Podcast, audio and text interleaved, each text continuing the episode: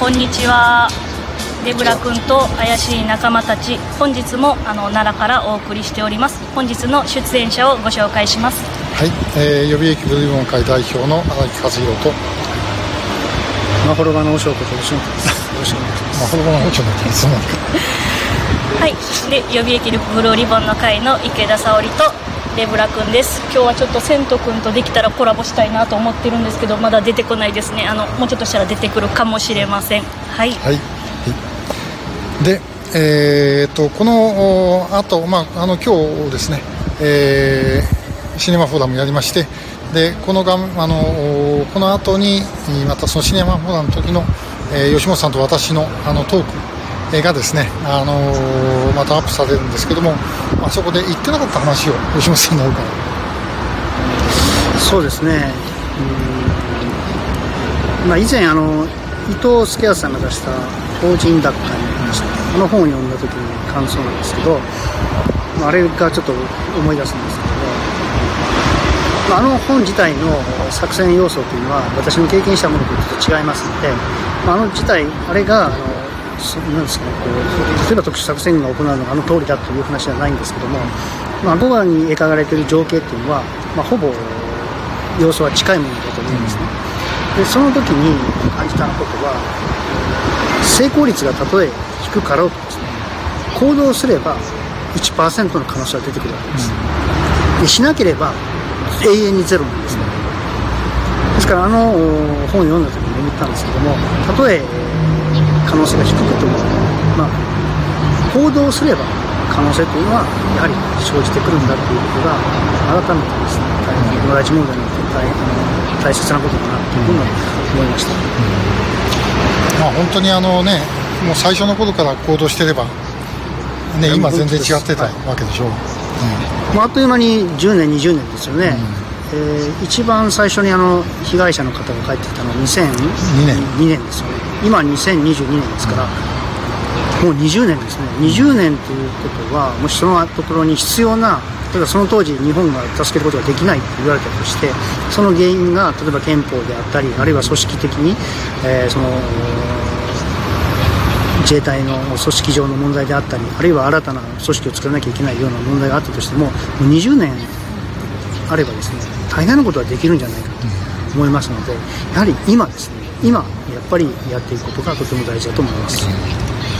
あの時ね、あのー、2002年の時にあのキム・ジョンイルが拉致を白状してでピョンヤンの中でね、あのー、えー、これ自衛隊が攻めてくるという、あの思ってた人が本当にいたんだそうです。だから逆に言うと向こうの方が感覚からするとまともな感覚だった、ね。えー、こっちの中ではとてもそれ考えてる人はほとんどいなかったわけですけども、まああのまあ、それがだから普通の国なのかなっていう、ね、感じがしますよね。まあ、そういう戦いの場においての常識というのはですねちょっと日本はやっぱりずれてるなっていう、うん、ちょっと今先生の思い出したんですけど、私あのと、えーと、海上保安庁の特警の人がですね特別警備隊ですね彼らと話したことがあったんですけどもその中で、まあ、あの銃をですね見せれば向こうの人間はほぼ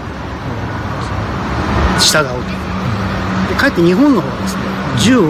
おもちゃじゃないかというふうな感覚があるので、あ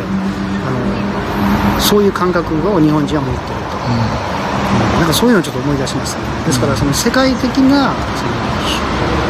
常識というものをもう一度、まあ、さらにですね北朝鮮の常識というものをですね、うん。えー、理解してそしてちゃんと行動を起こしていくことも大事だなというのをまたちょっと今思い出しました、うん、はいはい、さんどうあそうですね。まあまあ、先ほど話にあったように、まあ、かなり時間が経ちすぎているというところなんですけれども、まあ、今ねちょっとあの、まあ、ロシアがねウクライナに侵攻したりとかいろいろ世界情勢変わってきてますけれども、まあ、日本もねあの、まあ、アフガン侵攻の時もそうなんですけれども、まあ、ウクライナにも取り残されたとかそういうところで、まあ、法人をいかに救出するかというようなところもあの議論もっとしていかないといけない。まあそれと合わせてやはり、ね、拉致被害者をどう救出していくかっていうこともあの考えていく、まあ、チャンスにはしたいと思います。まあ、あの本当にね、えーこのウクライナのことでみんな少しは目が覚めたんだろうというふうに思いますからね、これなんとか、ああのなってもらいたいなと、えーまあ、これでいろんなことが変わってくれば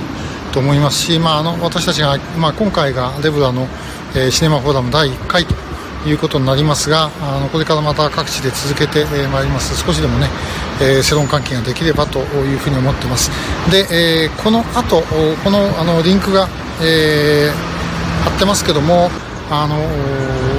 この奈良でのシネマフォーラムでの吉本さんと私のトーク、えー、もですね YouTube でご覧になれますので、えー、ぜひあのご覧ください、えー、ということであのデブラ君の締めを。はい。またあの